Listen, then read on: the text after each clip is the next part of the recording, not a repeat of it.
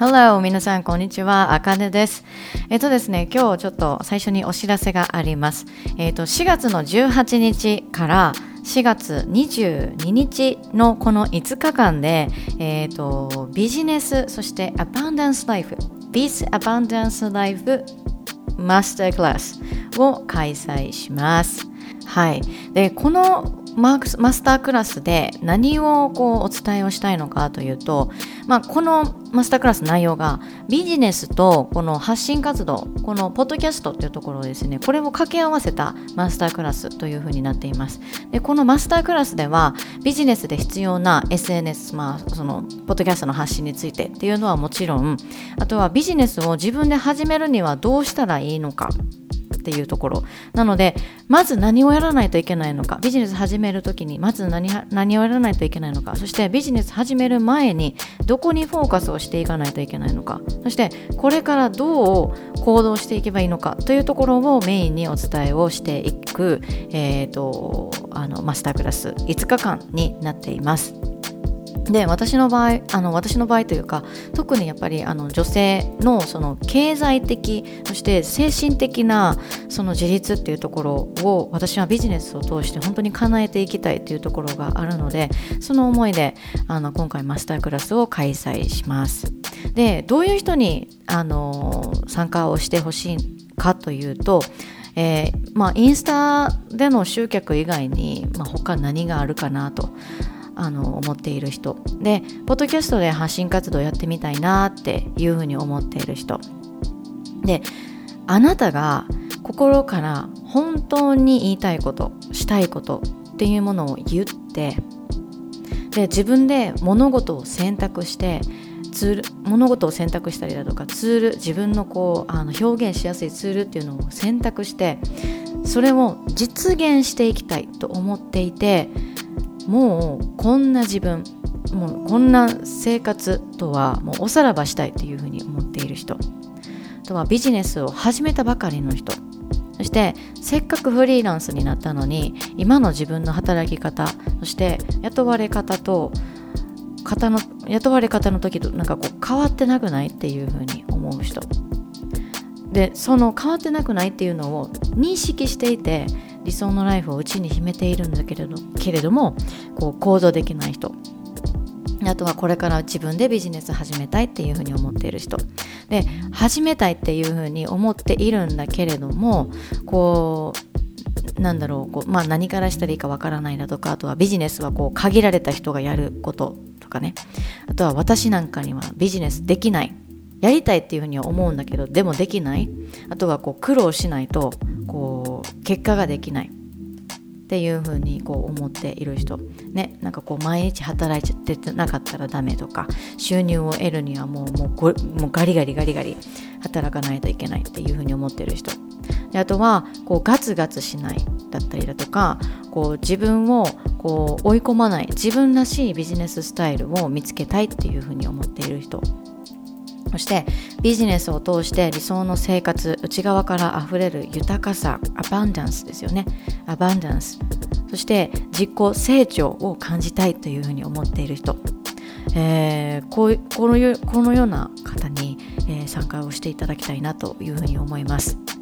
で、えー、じゃあ日程はいつなのかって言ったら、まあ、さっきもお伝えもした通り4月の18日月曜日から4月の22日の金曜日までです。えっ、と毎朝朝10時から日本時間の朝10時からの開催そして、えーと、ご参加は無料となりますそしてあのマスター期間中マスタークラス中は、えーと、ご視聴あのリプレイのご視聴があの可能になりますので、えーと、例えば4月の18日から Day1 なんだけど全然、えー、と参加できひんでも20日やったら参加できんねんけどなっていう人もあの大丈夫です。えっ、ー、と視聴あのリプレイの視聴が可能となりますので、ぜひぜひ、えー、参加をしてください。では、Day1 何をやるかというと、ブレイクスルー、え、ー、と、ポッドキャストの魅力とインスタでのビジネス集客、もう限界の話。そして Day2、えー、What the Core コア何ですかというところビジネスと理想のライフスタイルそしてエネルギーそして B の話 B って BE のことねえ、ー、と3日目、えー、ビジネスそしてポッドキャストを始めるときにまず始めること。まあ、ポッドキャストをこう始める前にまずやらなきゃいけないことって何だろうというところです。え、ー、と、あとは4日目、Day 4、ビジネスオーナーが知っておかないといけない。〇〇の大切さとお金とペケペケについて。はい。あとは Day 5、How to start podcast あなたがこれからぶち当たる壁、そしてコーチの存在って必要なのか？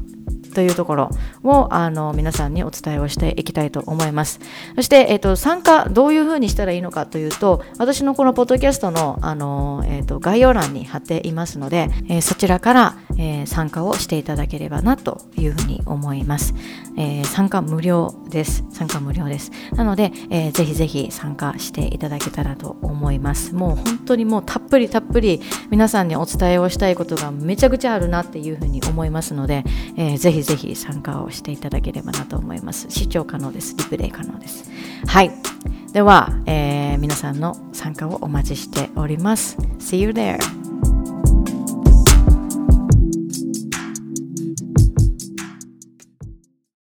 Welcome back to my podcast, あかねライフ。皆さん、こんにちは。あかねです。今日のあの、ポッドキャストあかねライフはですね、えっ、ー、と、久々のあのゲストの方とのあのコラボ収録となります。今回のゲスト、かなえさんです。えっと、かなえさんはヨガ講師、オフラインでヨガ講師をされていて、あとはオンラインで、えっと、生命の木という、あの、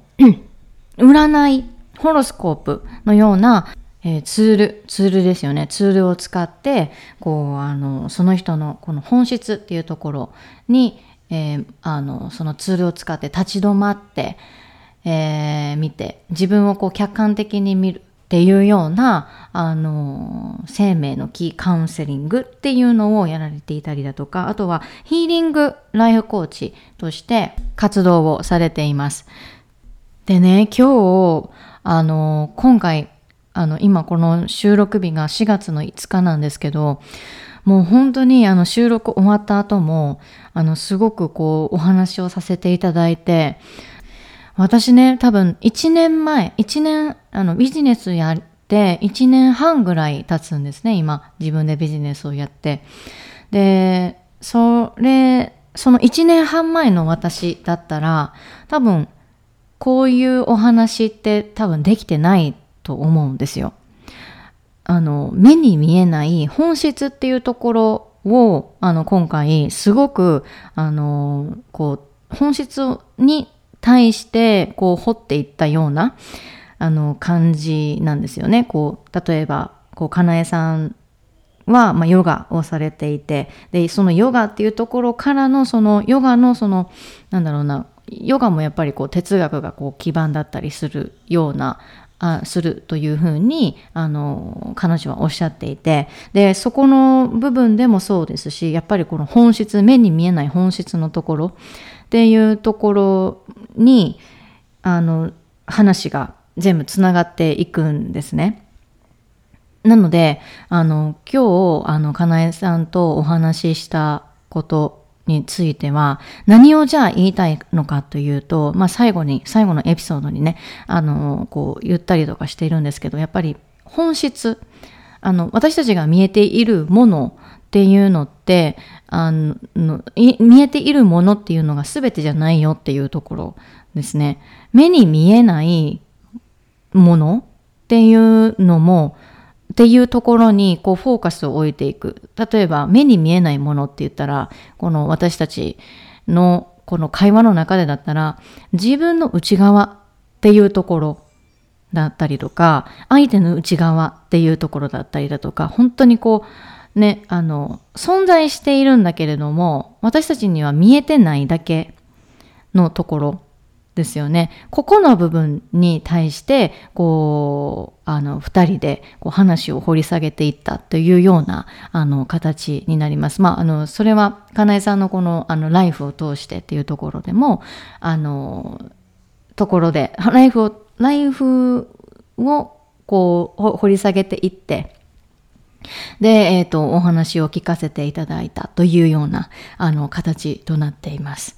えー、なので、なんて言ったらいいんですかね。こあの、私のね、このリスナーさんなんですが、リスナーさんの特性として、やっぱり目に見えないものっていうところにやっぱり興味があるのかなっていうふうには思っているんですよね。えっ、ー、と、お金のエネルギーの話であったりだとか、あとは、えっ、ー、とね、なんか私がチャクラのお話をさせていただいた時とかでも、こう結構やっぱり再生回数ってっていうのがこう結構あのあったりとかっていうのがあるんですね。なのであのやっぱり目に見えないものに関してやっぱり私のリスナーさんは結構あの興味がある方が多いのかなっていうふうに思いますしあの目に見えないものっていうところをこう信じていく。それって確信ないところことなんですよ。確信がないんだけれどもでもなんかこう感覚的にわかるっていう人が多いんじゃないかなっていうふうに思います。なのですごくねこれってでもねあの内観してないとあのわかんないことだったりするんですよ。本当に。だからね、私のリスナーさんのこの特徴として、あのー、なんて言ったらいいのかな、こう、内観されてる、本当にこう、自分を知りたい、本当の本質っていうところ、自分ってどういう強みがあって、その強みをどういうふうに活かしていこうかなとかっていうふうに思っている人だったり、あのエネルギーの話だったりね、この私のこの体のこの経験のところとかですよね。にもやっぱり興味が持ってくださっていたりとかするのですごくねあのホットなあのリスナーさんあのファンの方っていうのがあのたくさんいらっしゃってくださって本当に本当にあの嬉しいなっていうふうに思いますし私はそういうふうにあのこれもね私のこの思い込みだったりするんですよ。確信ないんですけど。でもあの私はそうあのそういうふうになってたらいいんだろうな。あの本質っていうところを大切にしているリスナーさんがたくさんいるんじゃないかなっていうのを信じて、えー、このエピソードかなえさんとあの収録させていただいたエピソードをあの皆さんにもシェアをさせていただきたいなっていうふうに思います。はい。えっ、と、ね、本当に例えば、まあ、今回ちょっとじゃああのエピソードとしてお話しさせてもらったことが、まあえっと、そのヒーリングっていうところもそうですし、あとは本質っていうところもそうですよね。あとは自分とのその付き合い方、インナーチャイルドとの付き合い方だったり、自分のその陰と陽というあの言葉が出てくるんですけど、これもね、ヨガしてされてる方だったら、こう、あの、勾玉だったりだとか、あの、その、なんて言ったらいいんだろうな、そう、そういうことを多分お勉強すると思うんですけど、陰と陽っていう言葉も、あの、出てきたりとかします。ね、これあの陰と陽っていうのって女性性男性性とかっていうふうにもあの例えられたりとかするのであのすごく興味がある方いらっしゃるんじゃないかなっていうふうに思います。はいなのでもうぜひぜひあの聞いていただけたらなっていうふうに思いますのでもう早速では参りましょう。あのね もうこんな風にあの何だらだらだらだらしゃべりやがってって多分思ってる人多いと思うんではい、早速いきます。Conversation with かなえさん。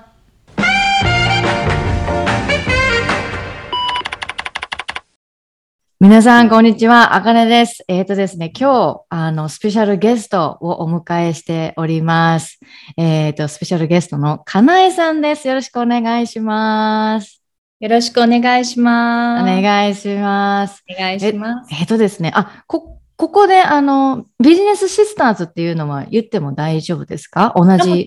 あ、本当ですか？わかりました。はい、えっと、あの、同じね、ビジネスのコーチから教えてもらっているんですよね。私たちのその共通なところっていうのが。で、えっ、と、まあ本当にあの私がインスタが あのバンされまして、でそこからのあのね、えっ、ー、と、コメントをね、あの、いただいたりだとか、あの、大丈夫ですか？とかっていうふうに、あの、言ってくださって、すごい、あの、ね、あの、ご協力もしてくださってっていうところで、私何かできないかなっていうふうに思ったんですよね。こんなにもサポートをしてくださる方がたくさんいらしてくださって、で、私にできることってなったら、もう、ポッドキャスト、私、ポッドキャストしか今ないんですよ。なので、ぜひ、あの、来ていただけたらな、あの、ゲストとしてご出演していただけませんか、ということで、今日、あの、今回はお招きさせていただきました。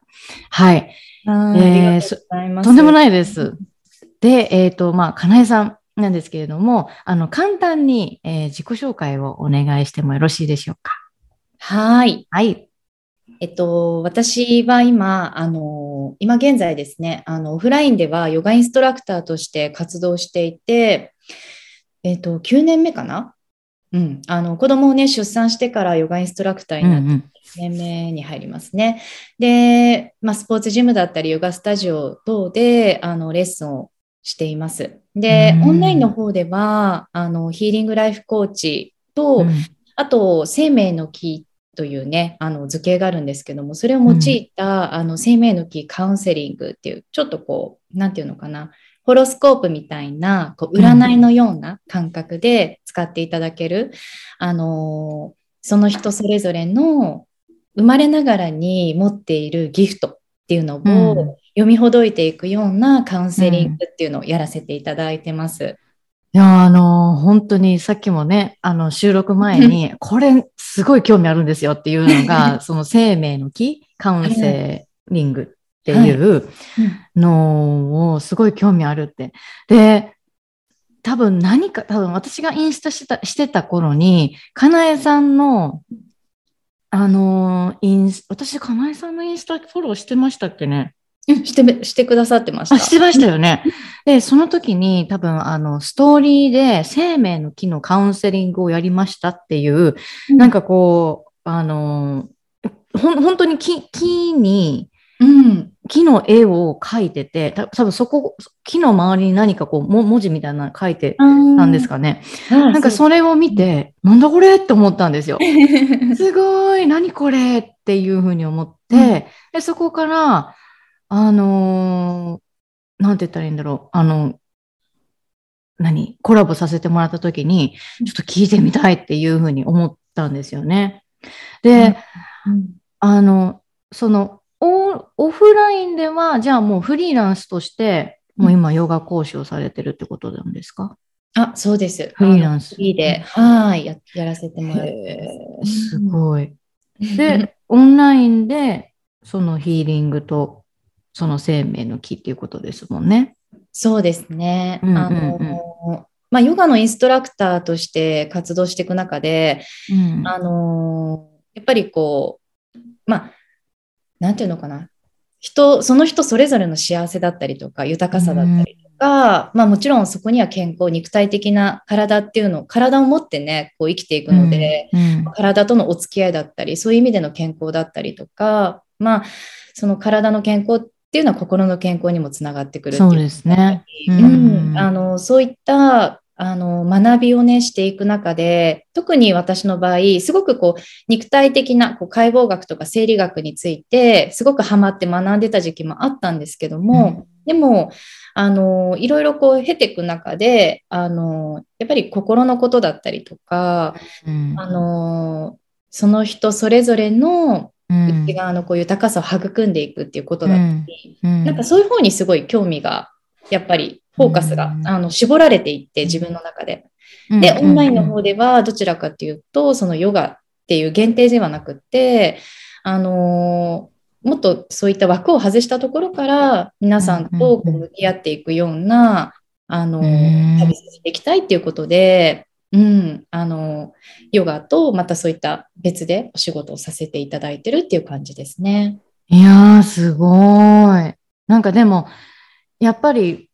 共通、全部に共通するものってあるんですか？そのヨガ講師、うん、ヒーリング、ライフコーチ、あとはその生命のキーカウンセラー、このホロスコープっていうところって、なんかこう、あの、例えば、うん、なんで、じゃあこの3つ、まあ最初はヨガの講師からだったと思うんですけど、はい、その、なんでこうから体のその内側のところにすごい興味を持つようになったんですか？ヒーリングとか、あとは生命の木とかっていうところ、うん。はい、ちょっと聞かせていただいてもいいですか？はい。えっと、まあ、もともと結構、あの、まあ、物心ついた時から、すごい、うん。なんていうのかな。まあ、なんで人は、なんだろう、こう、争いをするんだろうとか、うんうん。あと、なんか、自分の中にある複雑な感情、やっぱ、うん。相手を通して感じるうん。自分の中の苛立ちだったりとか、うん。ん、嫉妬だったりとか、うん。まあ、いわゆるネガティブって言われてる感情とかも、結構物心ついた頃から、なんでこうに感じるんだろうとか、うんまあ自分だけじゃなくって、なんかいつも怒ってる人とか、うん。逆になんかすごくいつも楽しそうな幸せそうな人とか、うん。何が違うんだろうとか、うん。すごいそういうのをもともと観察してたりとか、興味がある子供だったんですよね。うん。で、まあそういった経緯もあって、うんうん。あの、結構小さい時からそういう人間の心理学的なことだったりとか、うん人間のこう体の不思議だったりとか、うんすごく抽象的な言い方なんですけど、はい。そういうことにすごく興味がもともとあって、で、そこからの流れでやっぱヨガに惹かれてるので、うん。そうで、まあもともと体を動かすのもすごい好きだったし、で、ヨガっていうのが他のそのエクササイズとか運動とちょっと違って、うん。あの、ヨガの哲学、哲学ありきで、あの、生まれているものなので、はあな今るほどポーズとかアーサナ、ポーズっていうのはん。あのサンスクリット語でアーサナって言うんですけど、うん。あれもなんかこう普通にストレッチに見えるんですけど、うん。あれはもともとはあの瞑想するための体力づくりっていうものなんですね。わお。うん。なのであのそういったなんていうのかな体と心を分けずに、うんそういった哲学ベースでうんあの取り組めるヨガっていうことにすごくやっぱ惹かれたんですね。なので、あのうん。で、さらにそのヨガを伝えていく中で、先ほどもね、ちらっとお話ししたんですけど、うん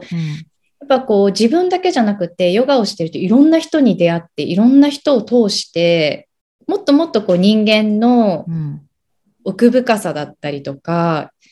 なんかこう複雑さだったり、そういうのにこうんう出会っていく中で、あのなんかなんていうのかな。やっぱり体のこととかすごく勉強するんだけれども、うんうんなんか全然当てはまらない。うん。んうん。1たす1は2じゃない。うん世界に。どどんどん入っていくんですよね。やっぱはい。人と、対人ってそういう世界だと思うんですよね。そうですね。うん。うん。で、そうなった時に、あのこれはもう本当に、あのー私が勉強したこととか学んだことを伝えるとかよりも、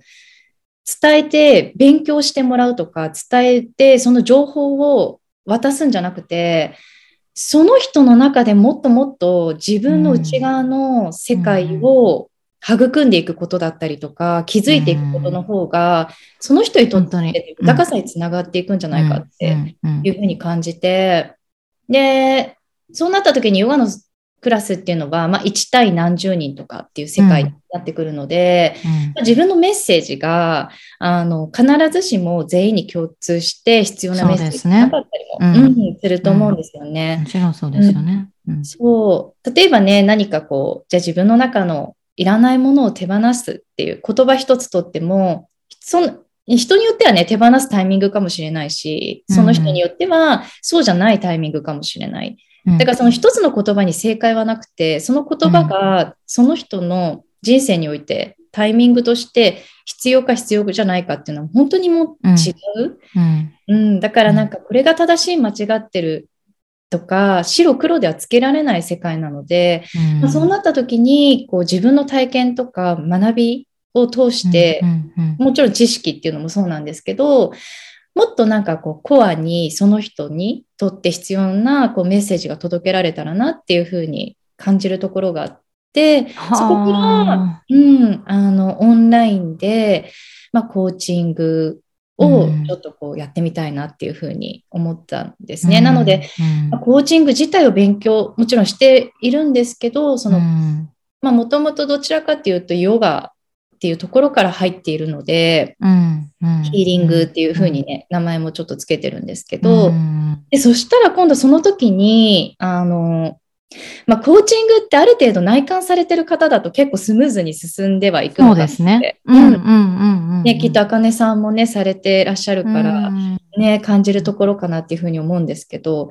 うんうんそうじゃなくてね、すごいここ、全くゼロスタート。今まで立ち止まったことない 自分わかる。もうなんか全然何も知らないかもみたいなう、ん実はっていう。あの、そういう方にとっては、あの、やっぱり生命の木のカウンセリングっていうのは、あの、その方の生年月日、生まれた時間、うん。あと、出生場所から割り出していくんですけども、うん。一つのね、目安になるんですよね。あ、なんか自分が、うん。うん。まあそれが、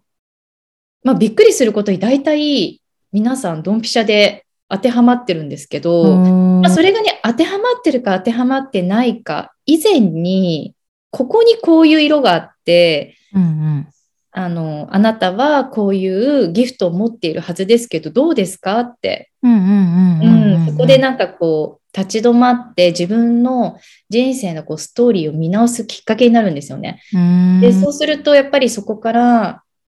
まあもちろんないものを補っていくっていう人間ってそういう取り組みにどんどん入っちゃうんですけど、そうですよね。うん。うん、実はこういうのもところありませんか？っていう持っているところから、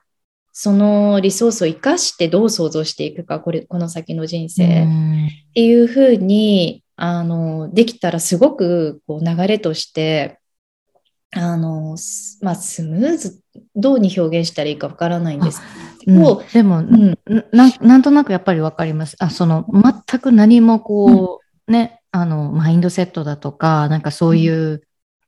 こと全く知らなくて、自分の本質全く知らないで、自分のこと知りたいんだけど、でも何からやったらいいかわからないっていう人にとっては、何かこう、やっぱりこう、ね、そのココーチからとか、あとは師匠からとか、何かこう、ヒントっていうのをこう、与えてあげないとやっぱりわからないですよね。その、うんあの、自分で何かこう、発したいっていうふうに思っても、でもその発するその言語を知らなかったら何もできないあわけなので、うん。なんかその、そのキーワードというか、何かそうね、そのホロスポ、ホロスコープ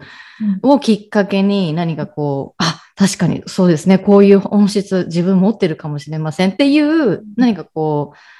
う、なんだろうな、こう、そういう人にとってはすごい内観しやすい、そういうツールを活かして内観しやすいですよね、確かに。うんうんにうん、おっしゃる通りです。うんえー、なるほどな。なるほど。それでもうやっぱり、その、まあ、ヨガ始まりからのヒーリングで、生命の木のカウンセラーで、まあやっぱりその、共通するところって、やっぱりこう、お話を聞いてたりとかしたら、はい。ルルーツというか、本質というか、なんかそういうところなのかなっていうふうには思うんですけど。ああ、そうですね。うん。なんかこう自分の中で結構追求していく癖がやっぱりもともとあって、うそう、なんかこう、まあ本とかで身につけていく知識っていうのは、なんかあくまで、なんか自分の中の点をつなげていくような感覚で、うんうんうんなんかそれ以前に自分がなんか自分の中で結構掘り下げていくみたいなことを結構、本当にそれってなんか物心ついた頃から結構やってて、うんうん。自分のことだけじゃなくても宇宙の果てってどういう、どこだろうとか、だからこうわかりますね。すごい考えちゃう。そうそうそう。なんかそういうのがすごいもともと好きなので、うんうん、なんかそういう、なんていうのかな、本質的なところうんに帰って、あの、自分もそれが、その気づきって人生にとってこう喜びだったりとか生きやすさにつながってきてるので、まあ、必要な方に届いたらいいなっていうのが一番ありますね。いやー、なんかすごい、あのーうん、なんかこう、お話を聞いてて、やっぱりこう、目に、本質って本当に目に見えないじゃないですか。目に見えないし、あの、自分で自覚ができないけれども、やっぱりこう、自分でこう、内観を、なこれ自分、これ好き？嫌い？って自分に対してこう聞いてあげたりだとか、なんかその立ち止まってあげることによって、あの、なんて言ったらいいんだろうな。自分の軸がこう、できてくる。改めてなんかこう、なんて言ったらいいんですか？認識できるというか、ごめんなさい。なんか、あの、くしゃみ聞こえました？大丈夫です。大丈夫かな？母のくしゃみが、へーってなんか来たんですけど。すいません。あの、小さく聞こえたんで大丈夫です。そんなに大きくなく。よかったです。すいません、今びっくりした、今。へえ。まあでも本当に、うんそこが、その目に見えないものっていうのがやっぱり大切ですよね。本当に。うん、うんそうですね。やっぱりこう、うん、ね、まあ、いわゆる二元っていうか、陰と陽うんじゃないでですすけど、ね。うん。うん、やっぱりその光があるってことは、そこに影があるわけですし、うんやっぱりどうしてもできてしまいますよね。ね、どうしてもできてしまう。本当に。あれなんか、もうできなくていいのにって思うんですよ。うん私。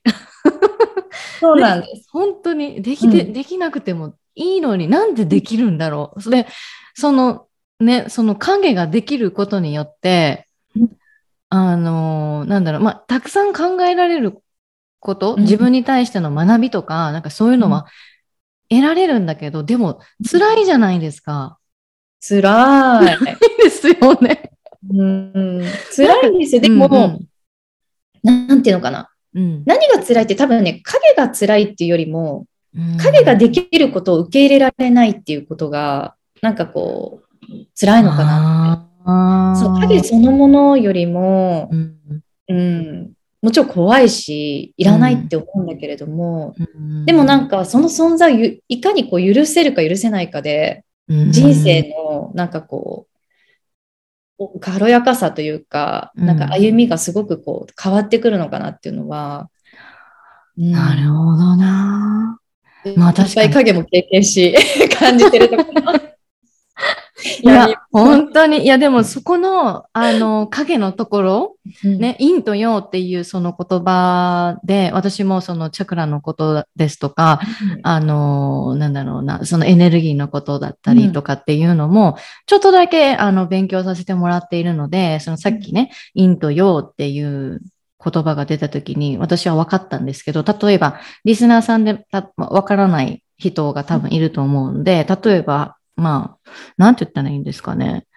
ここういうのってどう説明します？かなえさん。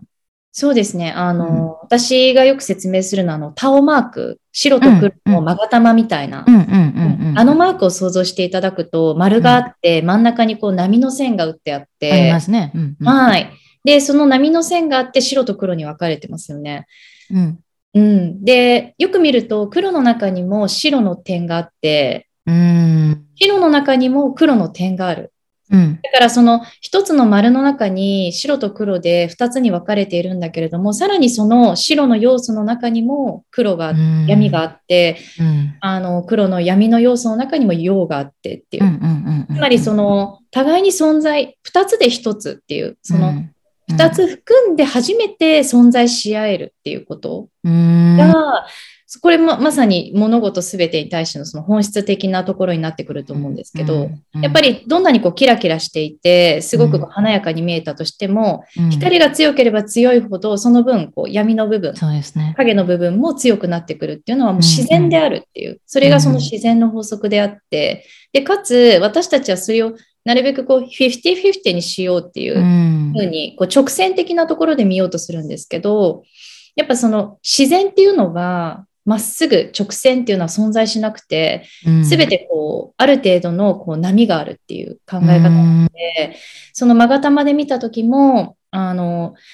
50-50であることが調和ではなくて、うん。たとえ9対1だとしても、うん。あの3対7だとしても、その割合の中で調和しているってことが、こう、本当の調和ってこと。だから、あの、すごく、あの、陰と陽、闇の部分と光の部分が50-50に自分の中でできたら調和ではなくって、たとえ闇闇がすごく影のある自分が9割の日があって、光が1割だとしても、そこで調和が取れているってことの方が、実はすごく大事なので、なんかそういうふうにこう動きがあるっていうことですよね。こう動きの中で生かされているっていう、なんかそこがその本質的な理解につながらないと、やっぱりどっちかを排除しようとするんですよね。闇はいらんとか。うん私みたいな、さっきみたいにね。いらなくないですかって。だってしんどいから。いや思いますよ。それなんか本当に思う。うん。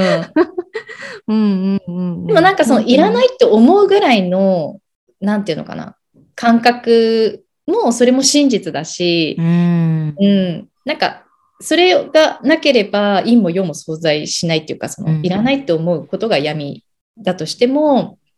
なんかありなのかなって、そこでまあバランスをとっている。嫌だなと思いながらもうん生きてるし、そこで調和を取ろうとしている。それがなんかこう、私たちのこう健康っていうか、そこで調和が取れなくなった時に終わってしまうというか、うん。だからなんかそう感じることもね、自然なのかなっていうふうに思います。本当そうですよね。多分、もうおあの今聞いてくださっているリスナーの方の中でも、闇絶対いらない。だってうん苦しいじゃんって。うん、だって苦しいし、そんな部分見たくないし、自分のなんかドロドロしてる部分とか、ね。で、そのヒーリングのところでちょっと派生して、はいあの、こう、お話をしていきたいんですけど、例えば、まあ、リスナーさんの中でもインナーチャイルドを抱えていたりだとか、で、私自身もインナーチャイルドがあったりとかっていうのがあるんですね。で、これ、どんな人でも自分が子供の時に誰かにこういうふうにしてほしかった、こう扱ってほしかったとか、こういうふうに、あのーしてって言いたかったとかっていう、この思いって誰にでもあると思うんですよね。それが親、相手が親じゃなくても、だあの、親戚のおじちゃんだったり、あの、近所のおばちゃんだったりだとか、いろいろあると思うんですけどね。なあの、そこで私、あの、インナーチャイルドに、インナーチャイルドというか、まあ、あの、過去、私の母から言われたことはい。に対して、すごいこう、考えてしまって、で、自分のビジネスっていうのもね、こう、止まった時があるんですよ。止ま、止まりかけになった時。で、そして自分の価値と、例えば、これよくやっぱりシスターズの中でもあると思うんですけど、自分の価値と値段うんうん。に、自分の価値が低いから値段を低くするとか、ね、やっぱりその心理的なところ、目に見えない心理的なところで、あの、こう、う動く、こう、うんね、ものってあるじゃないですか。はいこうやってしまうとかっていうのが。で、それがすっごいあったんですね。その、はいあの、もしかしたらこれは決めつけ？私がインナー、このインナーチャイルドのせいでこんなことになってしまったとかっていう、ね、なんかそういうのがあるかもしれないですけど、でもはいその時の、あの、信念としては、私が持ってた信念、思い込みとしてはそれが原因だったっていう。で、そうそうそう。で、そういうのがあった時に、なんて言ったらいいんですか？あの、向き合わないといけないって思ってたんですよね。インナーチャイルドと。うん自分が、うん。インナーチャイルドっていうか、その母から言われた言葉に対して、嫌って思っているその感情うん。を、なんて言ったらいいんですかこの、あの、い嫌なのは分かってる。でもその嫌なその感情っていうのをどうリリースしていったらいいのか、どう話せばいいのか、自分から。うん。で、話すためにはやっぱり向き合わないといけない。で、む向き合うって言ったっても、また、なんて言ったらいいんですか？自分のその昔の古傷を考える、考える、その、その、何？昔のことを考えるだけで、自分の古傷をまたえぐっているのと同じ感じなのかなっていうふうに思ったんですよね、私の場合。はいで、私がした選択っていうのが、あの、なんだったっけな？あの、もう考えない。うんうんうん。あの、まあ、なんかこう、なんて言ったらいいんですかね？これは私の方法だから、みんながみんなこれをやって、じゃあ手放せますかって言ったらそうではないけれどもうん、私がなんかこうやったことっていうのって、もう本当に自分の内側と対話したんですよね。はこのことに関して私、これ以上考えたいって。いうんうん。これ以上考えたい、考えたくないっていう選択をしたら自分の気持ちどうなるんだろううんって考えたときに、すっごい軽くなったんですよね。気持ちが。うんで、軽くなった。あれ？なんか今軽くなったぞ。うんで、これも多分、なんかこう、なんて言ったらいいんだろうな。こ一つの方向でしか物事を見れてなかった。その考えるっていう選択もあるけれども、考えないっていう、うんその別の選択もあるっていう。なんかここってすごいうん、なん、なんて、な、あの、なかなかやっぱり、こう、考えられない？なんて言ったらいいんですか、うん。その余裕がないあかったりするじゃないですか。ーで、その時に、そのヒーリングっていうのが、あ、こういうところで活かされるのかな？っていうふうにも思ったんですよね。でうんちょっと聞きたいのが、ヒーリングって、うん。なんかどういうことになるんですか？この、まあヒーリング、癒しっていうことだと思うんですけど、はいはい。なんか、さっきの私のこの体験うんうん。というか、この考え方というか、それってヒーリングとかっていうのになんかこう、近かったりとかするんですかね？そうですね。どうでしょうん、あのー私たちやっぱりこう生きていると、なんていうのかな、その人とのね、こう関わりの中で、やっぱりこう悲しみだったりとか怒りだったりとか、いろんな感情をやっぱ抱えていくと思うんですけど、特にこう怒りだったりとか悲しみってものすごいパワフルなので、で、その時に、まあ、インナーチャイルドで言うとね、そのこ幼少期にその感じたものに蓋をせずに、もしその場で解放していれば、きっと違ったんでしょうけどう。も、ん解放ができなかった状況だったりとか、その素手がわからなかったりすると、うん。やっぱその慢性的に、なんかまあね、例えばご家族ですと、その日々日々言われたりとかすると、もうなんかそうに言われて当たり前だみたいな感じで、なんかこう、抵抗もすることなく、ね、泣きわめくこともなく、諦めみたいな風に入ってしまうと、ね。結構こびりついたあうん。の、自分のね、こう苦しみとして、あの、出てきてしまう。で、それがやっぱり大人になった時に、大人になったというか、この成長の段階で、あの、そこベースでいろんなことを決めてしまったり、そうなんですベよね。ースで活動しちゃうんですよね。だから認めてもらいたいからとか、うんやっぱりこう、き、あの、分かってもらいたかったって思いが強ければ、分かってもらうために自分を主張するとか、なんかすごく純粋な、あの、頑張りじゃなくて、何かを証明しようとする。うんまあ、承認欲求とかって言いますけども、なんかちょっと歪んでるっていう感じうんうんうん。ですよね。こううんそう、なんかこう、どこまで行っても自分のこう、が満たされないような頑張りになってしまったりとかすると思うんですよね。で、やっぱりそれって、あの、あかねさんがおっしゃってたみたいに、あの、じゃあインナーチャイルドヒーリングしようってなった時に、そのヒーリングのそのタイミングっていうのもやっぱり人それぞれだと思いますし、なんかそこにどっぷり入りすぎて、うんうん。逆にその行かなくていいところまで掘りすぎちゃって自分の苦しみになる可能性もあるので、うんすごくそこってデリケートでセンシティブなところなんですよね。だからうん。このやり方が正解って本当になくっお金さんが自分のやり方でもう私これ以上やらないって決めたのもそれすごく一つの正解だと思いますし、うん。うん、逆にそのどんどんどんどん掘っていくことで、あの、理解が深まって自分の人生のこの想像がもっともっとクリ,、あのクリエイティブにこう生きることができますって人も中にはいるかもしれないので、本当にそこに正解はないなっていうふうに思うんですけど、で、やっぱりこう、昔の人って、あの、何かね、すごい辛いこととか苦しいことがあると、うんうん例えば女性だと輪になって、こう女性サークルみたいな感じで輪になって、こうお話をして、うん。ただ聞いてもらう、傾聴してもらうっていう時間を作ったりだとか、あとは歌ったり、踊ったりとか、やっぱその人間として、まあヨガもそうなんですけど、ヨガもあの動きっていうのは、あの、瞑想のね、ための体力づくりってお話ししたんですけど、もう一つプラーナっていうエネルギーを巡らせるって意味があって、やっぱり感情ってエネルギーなので、解放しなきゃいけないんですよね。動かしていく、流してうんそれが、あの、まあ、気づきっていうところでヒーリングになる人もいると思うし、その場で歌を歌ったりとか、踊ったりとうか、ん表現すること。それがヒーリングになったりもするんですよね。うん。これね、あのーすごいこう、覚えがあります。自分の中で。今のこのお話を聞いた中で、はい。すっごい自分の中で覚えがありますね。うん。あの、私ね、あの、えっ、と、アンガーコントロールって言ったらいいんですか？あはいはいはい。あの、怒りの感情っていうのが、はい、あの、さっきも、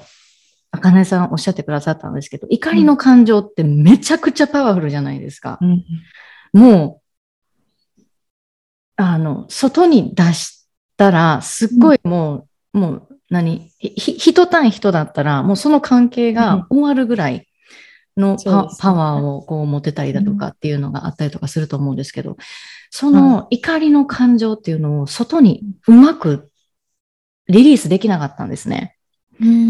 で、私自身自己表現は最大のセルフケアっていうふうに、あの、やっているんですけど、あの、はい、あの、お伝えをさせてもらってるんですけど、まさにそうだよねっていう。で、その怒りの感情をこうリリースするには動くだとか表現するだとか歌うだとかっていうのが私自然とでししてたなっていうのがあるんですよ。うんうんうん。なんかこうクリエイティブな方に、えっ、ー、と、なんだろうな、こう視点を変えて、自分の怒りだとかっていうのを、例えば曲を作って怒りの曲、怒りの曲っていうか、うん、あの、その怒りのパワーを使って曲を作るだとか、はい、その怒りの感情を使って、そのエネルギーを使って感情をこう色で表すだとか、何かこう、なんだろう、怒りのそのエネルギーを使って歌を歌う。だとかっていうのを、なんか自分でやってたなっていう。それ、それヒーリングやったんかっていうふうに今ヒーリングです。それこそがヒヒーリング？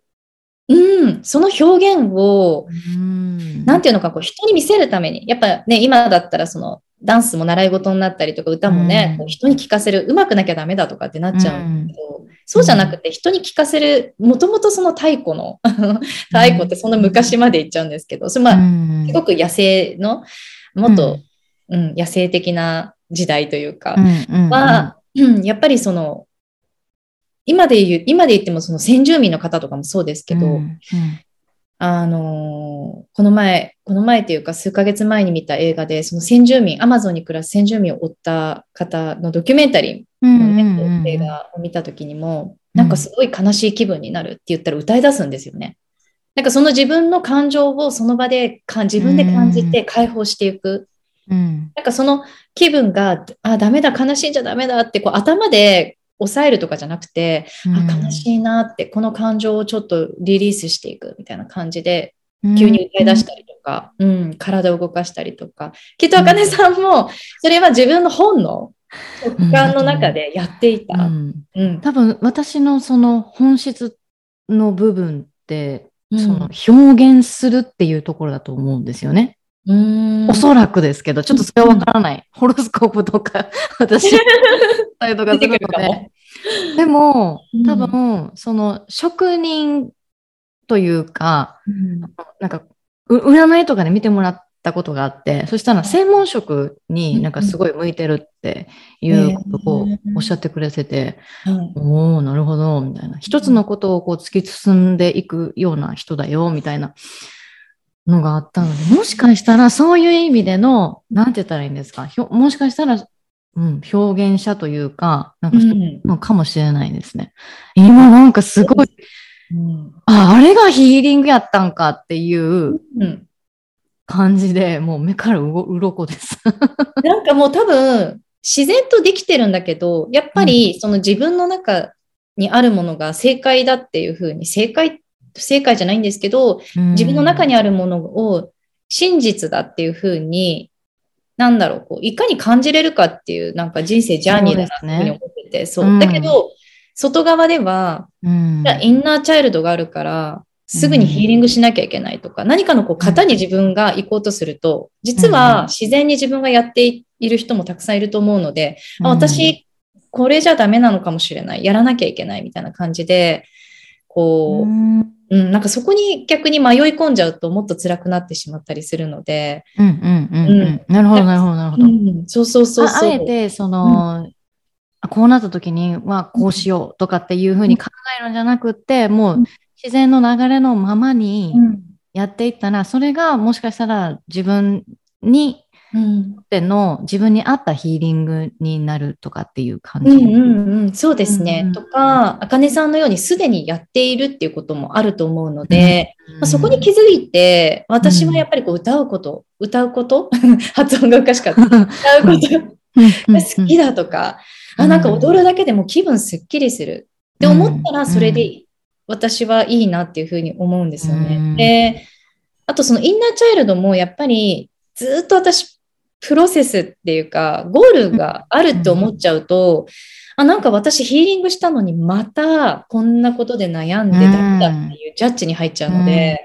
うん。あ、のー常に自分は変化し続けてるし、許せる日もあれば、許せない日もあって、うん。考えたくないなって思う日もあれば、これについてもっと考えたいなと思う日もあってっていう、そういうふうにこううん。変化し続けるし、うん。ちょっとした時に出てくるのが自然。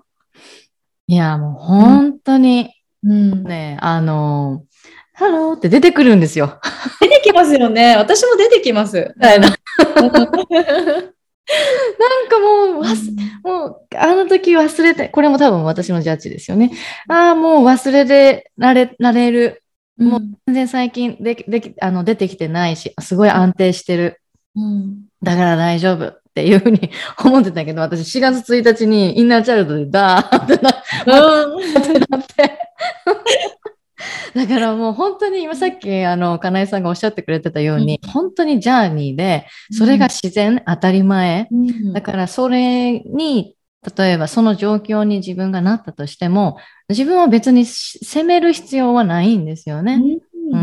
本当になんかいかにその責めずに寄り添いなんかもう根気強く親友のそばにいるような気持ちで、こう寄り添い続けられるかの方がよっぽど重要かなっていうふうに思うのでやっぱりそういやって自分の中にある悲しんでる自分とか苦しんでる自分に根気強くこう寄り添うことによって自然と成長していく自分の器も広がっていくし、うんうん。今度出会った時はちょっと違う、そこまで悲しみじゃないかもしれないとか。まあそれもね、、予測しちゃうとそこに当てはまってるか当てはまってないかでね、うん。ジャッジになっちゃうので、まあ、常にそうやっていいんだよ、うん。一歩進んで三歩下がってもみたいなぐらいな気持ちでやっていくと、あの、今ここにある自分っていうのが自然と、あの、器大きく少しずつこうん。う包容力が出てきて成長していくのかなっていうのは感じてますね。うん。今すっごい私に必要だなって思った言葉が根気強く一緒に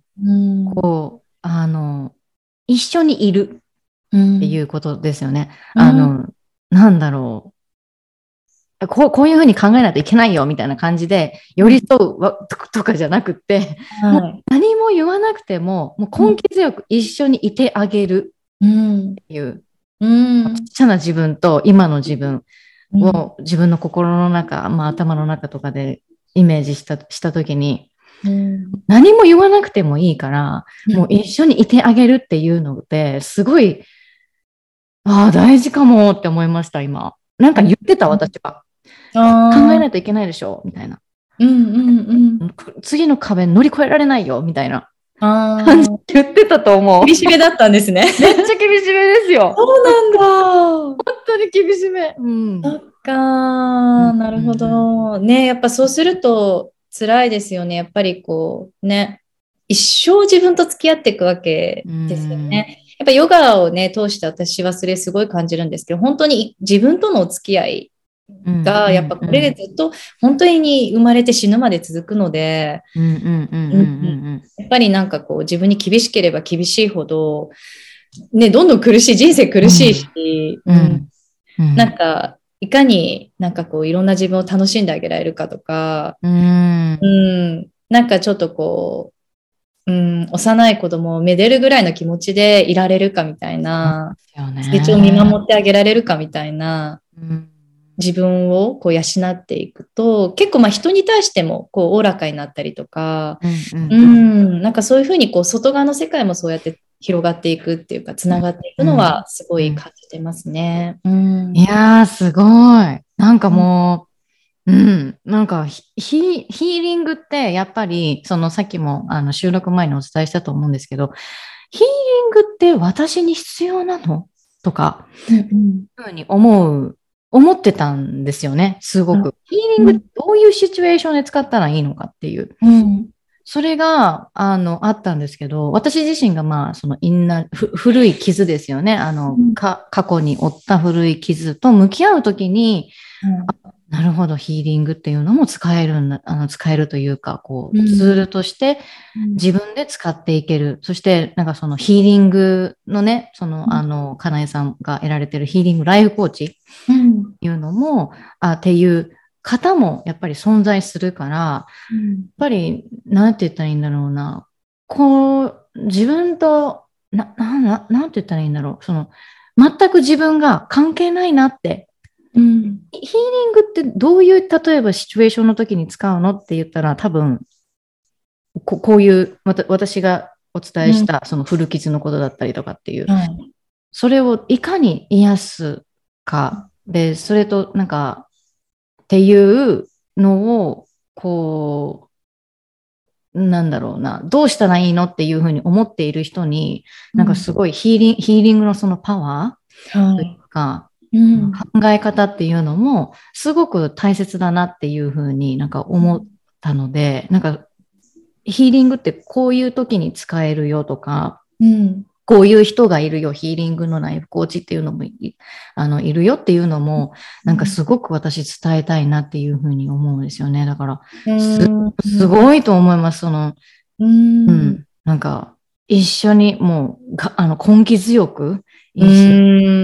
もうそれがなんか泥、臭い。あ、うん、そうそう。うんなんかそんな綺麗な感じじゃなくて、結構泥臭い。そう、泥臭い。本当に泥臭い。でもね、うんあの、もう涙するし、なんかもう、うんなんだろう、あの、泣きたいと思って泣いてるわけじゃなくて、こう、感情が溢れ出して、こう、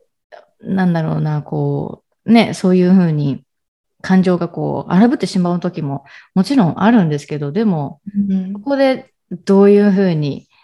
一緒に自分のベイビーアカネだったり、うん。ベイビーな自分と一緒にいてあげられるかっていうのがなんかすっごい、うん、すごいなんか勉強になりました。いやいやいや、でもなんか本当シンプルにこううん自分に帰る時間を作るっていう感覚ですかね。ううんん、なんかこう外に合わせるとか、なんかよく見せるとか、うん何かにこう自分がね、ハマっていかなきゃみたいに、やっぱほっとけば人間ってそうなるので、うんでもなんかそればっかり、だからそれもいいと陽ですよね。それがもし陽だとすれば、その割合がこうぐーって強くなればなるほど、うんうん裏側にあるもっと自然でナチュラルなこう自分、うん本能的な自分みたいなところを置いてきぼりにしちゃうので、そこに一回ストンと落ちるような、うんその時間に戻ることによって調和させていく。なるほど。うん。まあでもその調和っていうところでもやっぱりそのヨガだ、ヨガのね、瞑想であったりだとか、はいそういうもう何にもしない、こう、うんうんじっとする、あの、こう、like a monk のようにはい。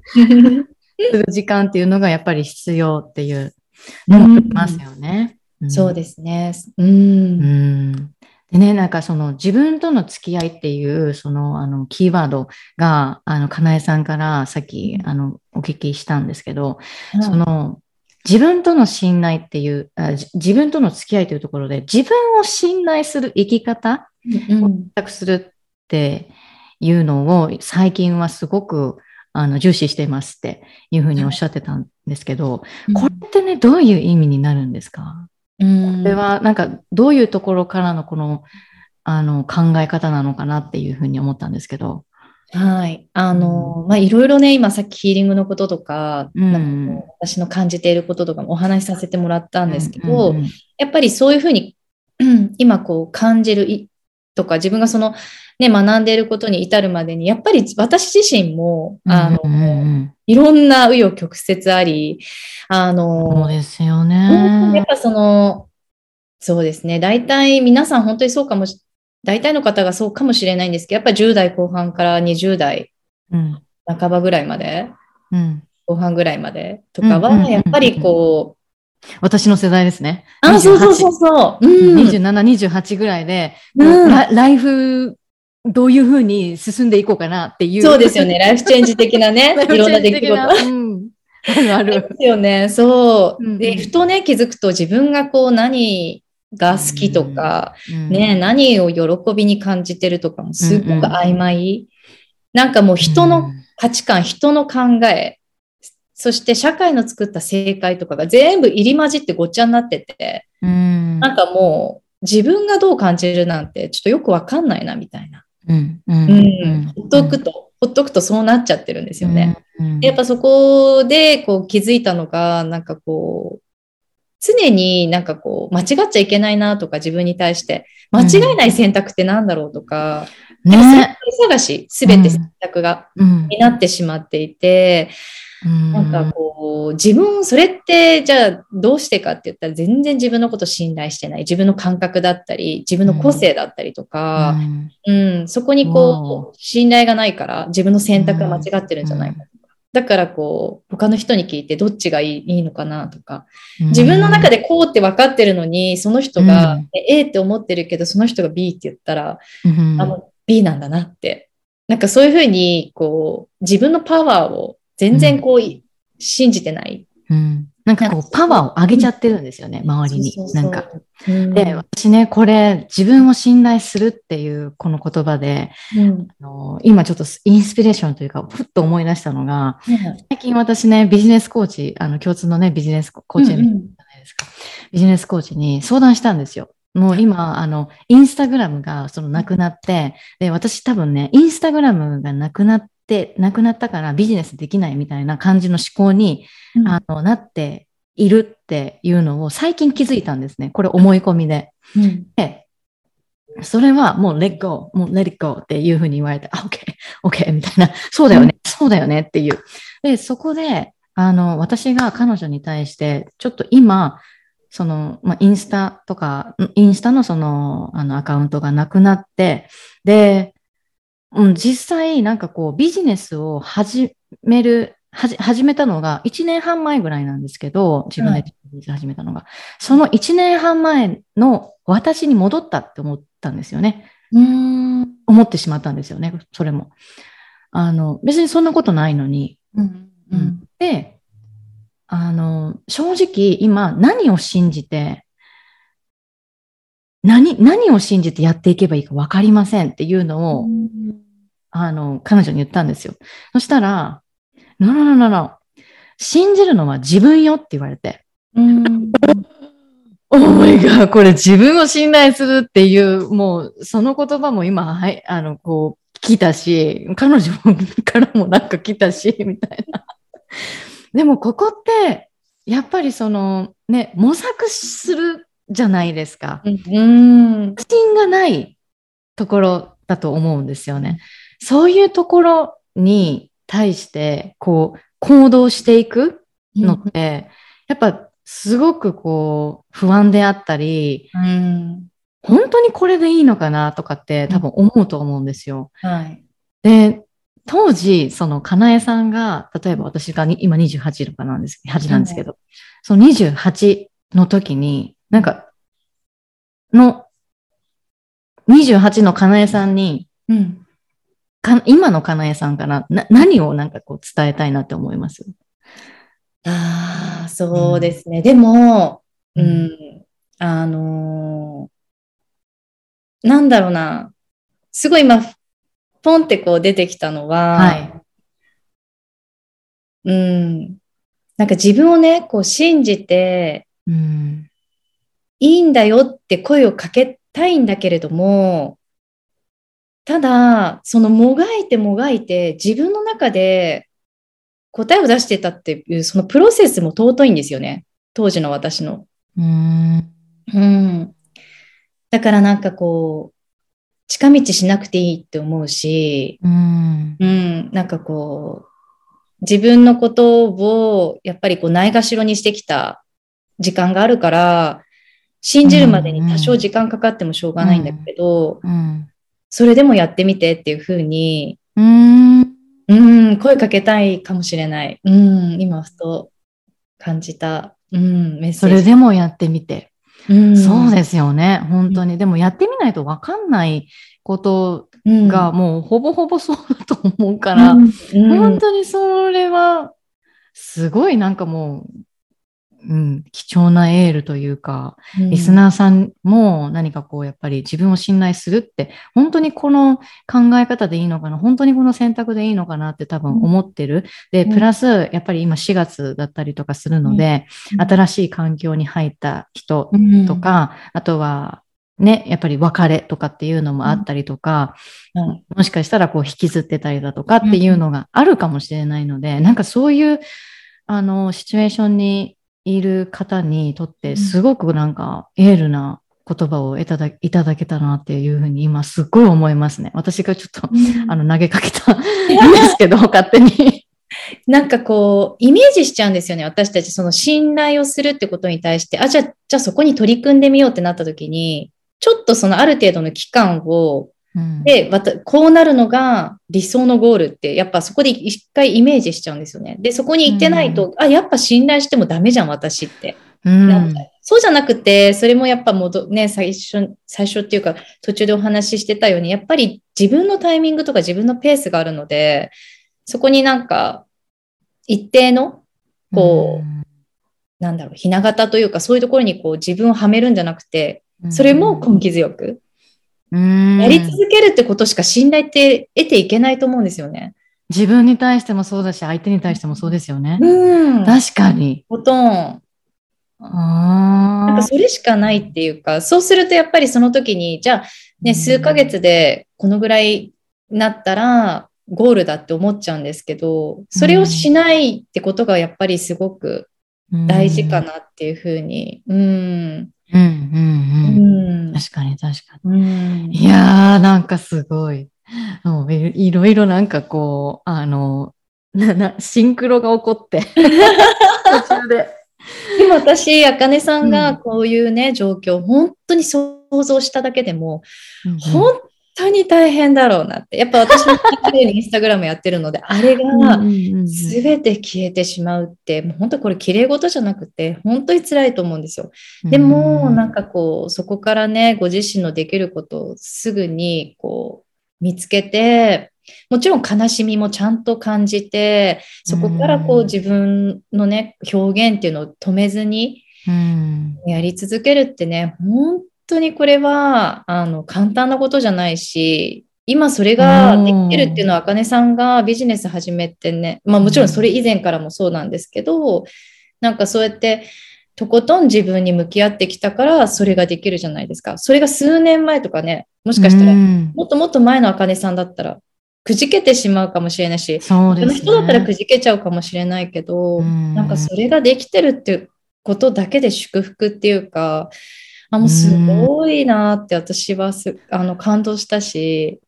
ありがとうございます。なんかこれから大きくなるからこそそういう体験を、うん、うですね。されてるのかなとか、うん、なんかもうそういう試練なのかなっていうのはなんかすごい思います。だから、うん。うん、まあね、なんかこう、いあその時はなんか、あの、すごいショックだったし、うん。なんかもう、これからどうしていこうかなとか、なんかもう、あれ、なんかなくなっちゃったみたいな感じだったんですけど、でもやっぱりできることはあって、うん、今実際にクライアントさんお一人とお二人が、あのプロプロあのプログラムに入ってくださっているので、もうその方にサーブするっていうのも、それがもう第一優先、私の第一優先だから、例えば新しい人を呼ばなきゃいけないとか、そこではなくって、まず今いるあの、うん。お客様にやっぱりサーブするっていうところも、うん。あの、すごくやっぱりそこは、あの、絶対ミス、ミス、見、見逃しちゃいけないうん。し、うん。うん、なんかもう本当に、うん、ちょっとね、こと、こと、なんか、な、な、なんて言えばいいかわからないんですけど。えでもなんかそういうね、こう自分でビジネスをしていく中での山あり谷ありを経験してるからこその、やっぱりこう伝えられることもたくさんあるじゃないですか。そしてその、うん、ポッドキャスうんトプラスビジネスに対してのコーチもされてると思うので、うんなんか何もなくね、ずっとこうわーっていく、ひなんだろう、人もいると思うんですけど、うん、ね、きっとそのビジネスの視点で言ったら、そういう経験をこれからね、クライアントさんされていく方もいると思うので、やっぱそういったところもね、こう、サポートできるようなコーチね。になっていか、うんもうすでになってるとは思うんですけども、さらにさらにパワフルになってくるのかなって。ああ、ね確かにそうかもしれないです。ううん。ん。そうですね。いや、いやもうなんかす、ありがとうございます。Hey, I have big, big, big announcement for you. 女性ビジネスオーナーに向けての無料ワークブックがついに完成しました。自分でビジネスしていきたいけど、ビジネスはしんどい思いしてやらないといけないと思っている人、いますよね。そして、毎日、 to-do list に予定を書き出して、ハードに机に向かってこうガリガリガリガリ働いてないとビジネス成長できないっていうふうに思っている人。せっかくフリーランスになったのに働き方が企業で雇われている時と変わらなくてこんな生活したくてフリーランスになったわけじゃないというふうに思っているそこのあなた。あかねのニュースレターに登録をして、ビジネス、そしてアバンダンスライフワークブックを手に入れてください。このワークブックはビジネスオーナーに必要なエネルギーの話、えーまあ、例えば女性性、男性性についての説明から、あとはお金と be, do, have のマインドセット、そして自分のためのジャーナリングについて、あとは日々のプライオリティ、優先順位の付け方について、また感情と習慣にフォーカスをしたチェックシート、そしてウィークリープランナーのワークシートを含めた、もうたっぷり、もうたっぷりですよね。アバンダンスなワークブックとなっています。自分でビジネスをやっていく上で大切なこと、これ覚えておいてください。それはビジネスを中心とした生活を送るのではなくって、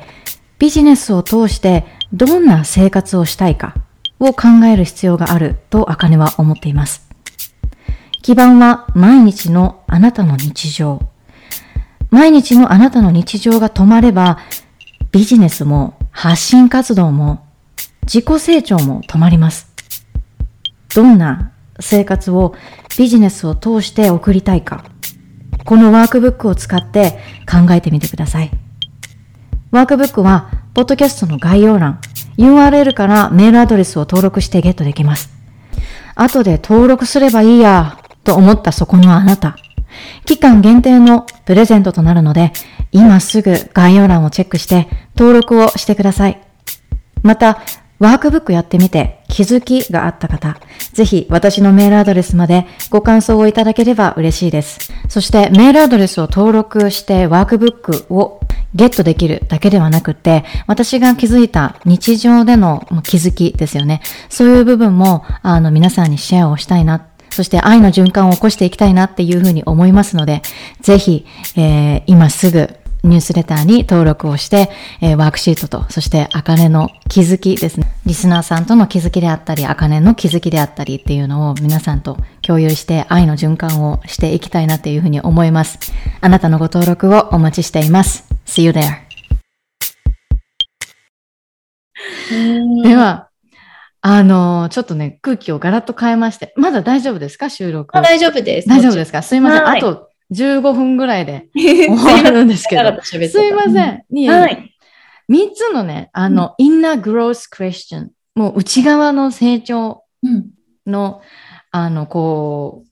う、質問を3つさせてもらうんですけど、まあ、さっき、あの、私が自己表現は最大のセルフケアっていう、うんあの、言葉があるんですけど、えー、かなえさんにとって、あの、自己表現のツールっていうのって何かありますか？自己表現しやすいもの。はい。うん。これは何でも、ものでもいいし、うんあの、歌とか。あ、お仕事関係なく。あ、でもお、お仕事でも、お仕事が、じゃあ、例えば自己表現のツールですっていうふうにおっしゃってもらっても、それは全然大丈夫です。そこはもう何も、あの、なんて言ったらいい自由に答えていただくというか。うんうんううんん。うん。なるほど。あ、でもはいお仕事はそうですね。私にとって自己表現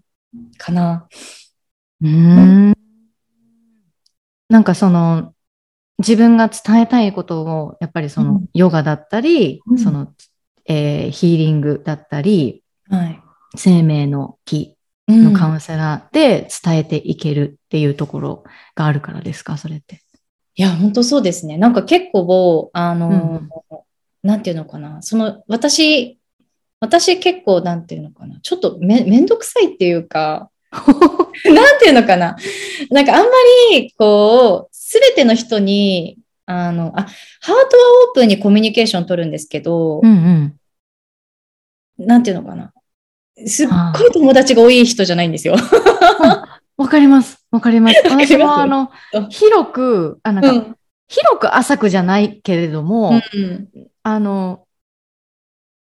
な、なんて、わわかりますよ。わかります。わかります。わかります。いろんな人とお話はできるんだけど、でも、その中でも、あ、この人とはもう絶対、あの、ハートハートで話したいとか、なんかそういうのが、なんか、ありますね、私も。うん、わかります、わかります。そうなんですよ。だから、ね、まあ、私、2児の母でもあるんですけど、そんなママ友とかも全然いなくって、皆さんすごい素敵な人ばっかり周りにいるんですけど、でもなんかそういうのがすごくちょっとこう、自分の中で苦手っていうかう、ん、うん、ううんん、なんか、普通のお話とかはハートオープンにできるんだけうん。ど、うんうんみんなとそこまでどっぷり深くこう、うんたくさんの人とお付き合いする。るっていうのはちょっと苦手っていうか、あんまり私も苦手です。うん。あ、本当ですか？もう私も全然苦手なんですよ、本当に。あ、本当ですか？はい。ね、そう、だからまあ、じゃあ通じ合うところがあると思う そう、なんかだからこそ、なんかこう、まあ、あまりなんていうのかな、自分のそういう、私がやってることってすごくこう、なんていうのかな、哲学とか、まあ、心理学的なことだったりとか、うん。あのーそういったね、こう、目に見えないところうんの、うんうん。うんあの、ことが好きだったり、ケアだったりをしてるので、なんかこう、あまり理解を求めて人と付き合うとかもなかったり、だからこういう仕事を始めることによって、自分の中で思っていたけど表現できなかったことが、なんか堂々と表現することによって、すごい自分らしく入れるし、うん。あの、別に分かってもらえなくてもいいかなって思ってしてこなかったことを、あえてこうちゃんと出していくことによって、うん。なんかこう、表面で求められてる自分でいるっていうことに人生のエネルギーを注ぐんじゃなくて、もっと自分のままでいることに注ぐことができて、なんかそういう意味では、本当仕事そのものは、なんか自分の本当に自然な感じていることとか、その時の自分のパッションのままにやってるので、うんうんまさに自己表現素晴らしい。うん、すごいですね。なんかこう、うん、な言ったら本当に転職ってことですよね。今のそのやられている、そのいいろんなそのツールはあるけれども、でも目指している、解決したい、目指しているところは一緒っていう、そのクライアントそうですね。う。うんん素晴らしい。はい、では次に行きます。あの、二つ目。はいあ。の、リスナーさんに、えっ、と、自己成長うんをするには、その失敗ってやっぱり欠かせないじゃないですか。はい。失敗してからのそこからのあの学びっていうのがあると思うんですけど、はいリスナーさんにしてほしい失敗っていうのってありますか？してほしい失敗。うん。そうですね。通ってほしいなっていう。なんか通ってほしいなっていあ、う通ってほしい。道。そっか。あの、私も全然なんかそこに関してはすごい本当プロセスの中にいて、結構なんか、こう思われるかなとか、ななんかこういうふうに勘違いされちゃうんじゃないかなとか、すごい不安とか恐怖もやっぱいろいろあって、うん。なかなか行動できないみたいなところもすごいあるんですけどだからこそお伝えしたいというか一緒にやっていきましょうと思うんですけど、やっぱりその行動するっていうことですかね。やっぱりこう行動して体験することが本当にそこからしか学べないし、そこからしか成長できないし、そこからしかいわゆるその社会の成功とかじゃなくて自分の中の人生との中のその成功みたいなところにもいけないと思うんですよね。うんで、その行動するってまさにその自分を信頼してるからできることだと思うんですよね。あるいはできてな、信頼できなくても行動することによって何かしらその自分を信頼できるような何かこう、果実をこうもらえるというかね、なんかそういうイメージっていうか。だから、本当に恐れず行動するっていうことは、うん、この肉体を持って地球に生まれてるからこそできることなので、それをやっぱりまあ、自分に言い聞かしてる感じなんですけど、いや、わかります。本当にこういうのって本当自分に言ってるんですよね。まだまだ私もね、プロセスの中なんですけど、うん、まあ、ぜひ、まあ、きっとリスナーさん、女性が多い多いですよね。多いです。はい、うん。やっぱりね、女性ならではのちょっとこう、いけないみたいなものもね、あると思うんですよね、行動、ちょっとこう。さっきお話ししたようにどう思われるかな、どう見られるかなとか、そういった抵抗もね、持ってる方、同じように持ってる方多いと思うので、うん。ね、ちょっとこう超えていくっていうのが、すごい自分にとって力になるなと思いますね。はい。ありがとうございます。うん、では、最後、最後の質問なんですけど、はい、あの、アバンダンスライフっていうこの言葉を私すごく大切にしていきたいなっていうふうに思っていて、その私自身もビジネスプラスアバンダンスライフコーチっていうふうに今、うん、てっていう、なんて言ったらいいですか、あの、肩書きというか、あの、わかりやすいようにすると、うん、そういう、あの、ふうに呼ばせてもらってたりとかするんですけど、このアバンダンス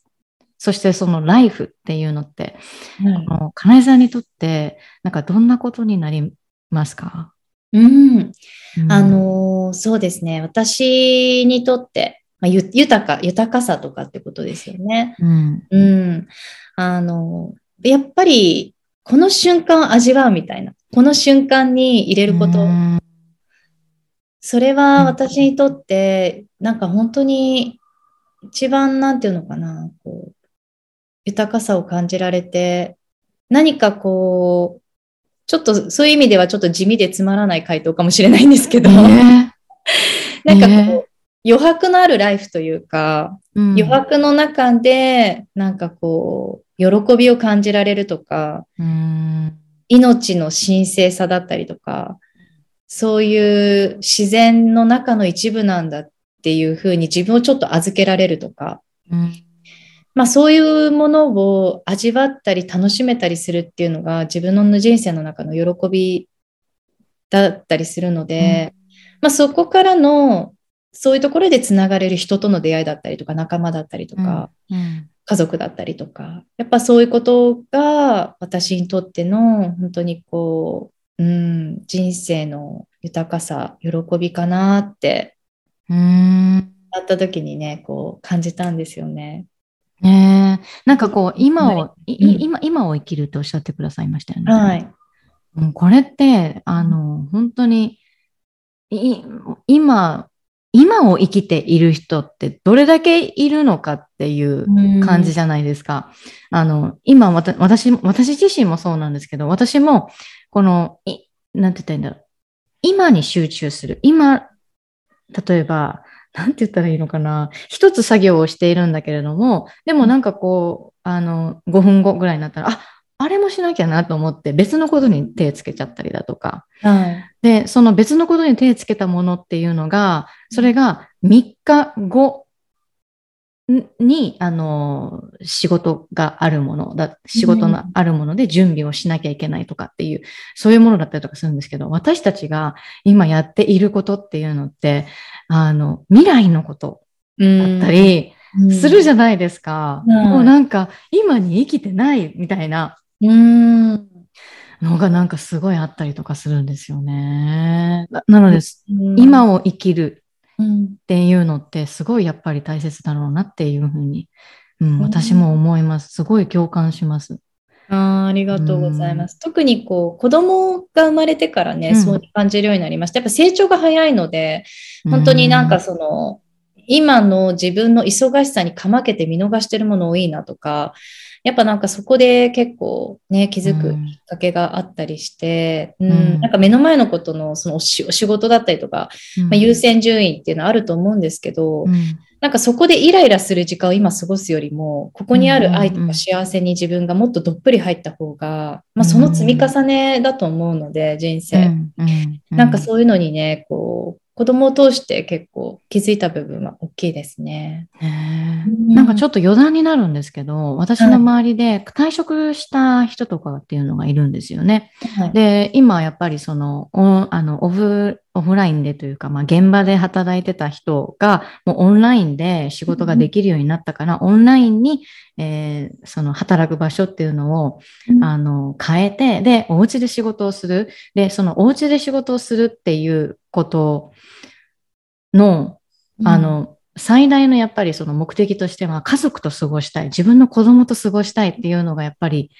あるから、本当にそういう、あの、ね、働き方っていうのもすごいいろいろ今変わってきてるし、うん、なんかこう、本当に今に、今に生きたいっていう人がすごい多い多くなってきてるんじゃないのかなっていうふうにも思いますね。うん、確かに今こんな世の中だから本当に次何がね、こう起きるかわからないそうですねね当たり前の幸せっていうのが本当にどんどん全て当たり前じゃないってことに結構ね気づいていく、うん、まあそういうところ時代のねそういった流れも後押しがあって気づいてる方多いですもんね。いや多いなっていうふうに思います本当に。いや、なんか、すごい、あの、濃厚な時間を過ごさせてもらって、もう今回は、あの、ヒーリングのことにも学ばさせていただきましたし、はい、あとは、ね、あの、なんだろう、こう、なんだろうな、こう、目に見えないその本質的なところっていうところも、やっぱり私自身も、その、えっ、ー、と、チャクラっていうところをこう勉強させてもらったときに、本質って本当に目に見えないんだなっていうのが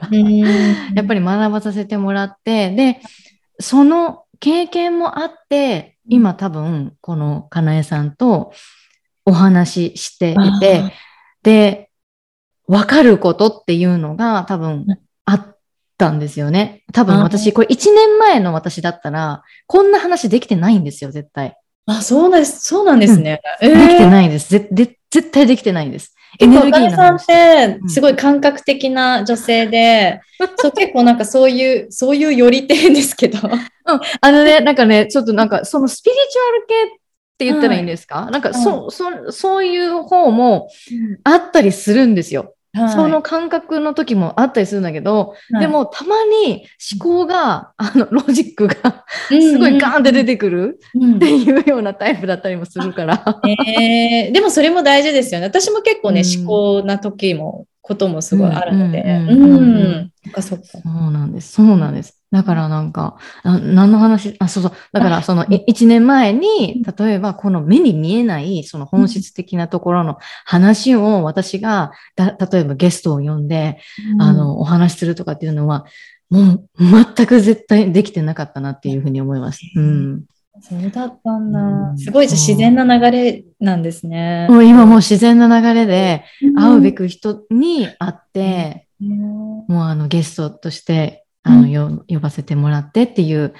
あの、形に、まあ、今回なったんですよね。本当に、もう本当にありがとうございます。いや、本当に楽しかったです。ありがたいです。本当ですか？よかったです。楽しんでいただいて。すごい緊張してたんですけど、やっぱあかねさんね、さすがですね、もう。なんかね、あの、上手だから。